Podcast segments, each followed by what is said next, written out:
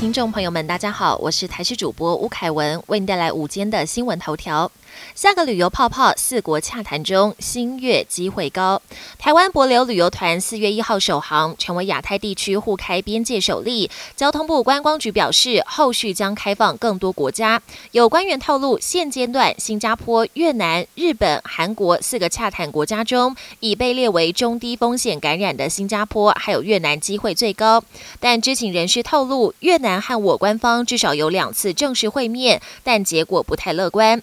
新加坡。则是对部分政策相当坚持，加上容易碰到政治因素。另外，有旅游业者点名，纽西兰疫情控制得宜，会是最有潜力的旅游泡泡。肯德基虾皮价格出包，六块蛋挞只要三十五元。虾皮购物十八号凌晨发生蛋挞跟卫生纸之乱，虾皮购物的肯德基蛋挞价格设定疑似出包，原本售价将近两百元的蛋挞礼盒标成三十五元，吸引众多网友抢购，短时间内售出数万份可兑换的电子票券。之后标错价的网页被关闭，目前在购物平台上搜寻，价格已经恢复正常。而莱尔富抽取式卫生纸一百。百抽商品价格也疑似出包，价格设定八包只要三十元，同样被多人抢爆。五界坝异常放水酿四死，台电员工遭起诉。去年南投五界坝异常排水酿成四人不幸罹难的意外，南投地检署日前侦查终结，认为前台电苏姓员工并未及时处理异常开启的闸门，涉嫌过失致死以及业务登载不实等罪嫌，向南投地方法院提起公诉。而检察官也同步督促台电及水利署等相关单位完善水库闸门的周边设备，避免悲剧重演。国际焦点。美俄关系僵化吗？拜登表示，普廷干预二零二零美国大选。拜登上台之后，美俄关系不但冷淡，而且有越来越紧张的态势。拜登前一天接受媒体专访时，被问到俄国总统普廷是不是刽子手，拜登回答是，同时强调普廷要为干预二零二零年美国总统大选付出代价。俄国随即召回驻美大使，说是要商议美俄间的未来关系。白宫发言人则明白表示，拜登主政下的美俄关系会跟川普时期的美俄关系有所不同。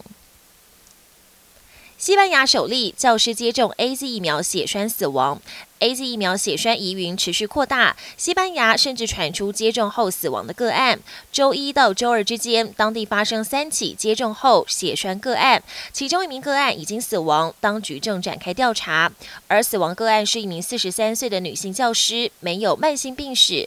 她在接种之后出现脑出血症状，她曾经向医师回报有头痛反应，医师则将头痛归咎于疫苗的正常副作用，没想到却不幸死亡。西班西班牙当局表示，当地所发生的三起血栓个案，目前只能断定有时间上的关联，但无法确定跟疫苗的因果关系。目前，西班牙已经暂缓施打 A Z 疫苗。参院通过台裔戴奇出任美国贸易代表，台湾移民之女戴奇确认加入拜登内阁。美国联邦参议院以九十八票赞成、无人反对的压倒性票数下，顺利通过戴奇出任美国贸易代表。她不但是目前为止唯一在参院没有被投下反对票的内阁提名人，也是第一位出任这项职务的非白人女性。参议院多数党领袖舒默表示，戴奇将能在执行贸易协议方面发挥至关重要的角色。舒默还特别提到，她是台湾出生的移民之女。戴奇则表示，她的父母出生于中国，在台湾长大之后移民美国。作为移民的女儿，能出任这项职务，她感到十分荣幸。本节新闻由台视新闻制作，感谢您的收听。更多内容请锁定台视各节新闻与台视新闻 YouTube 频道。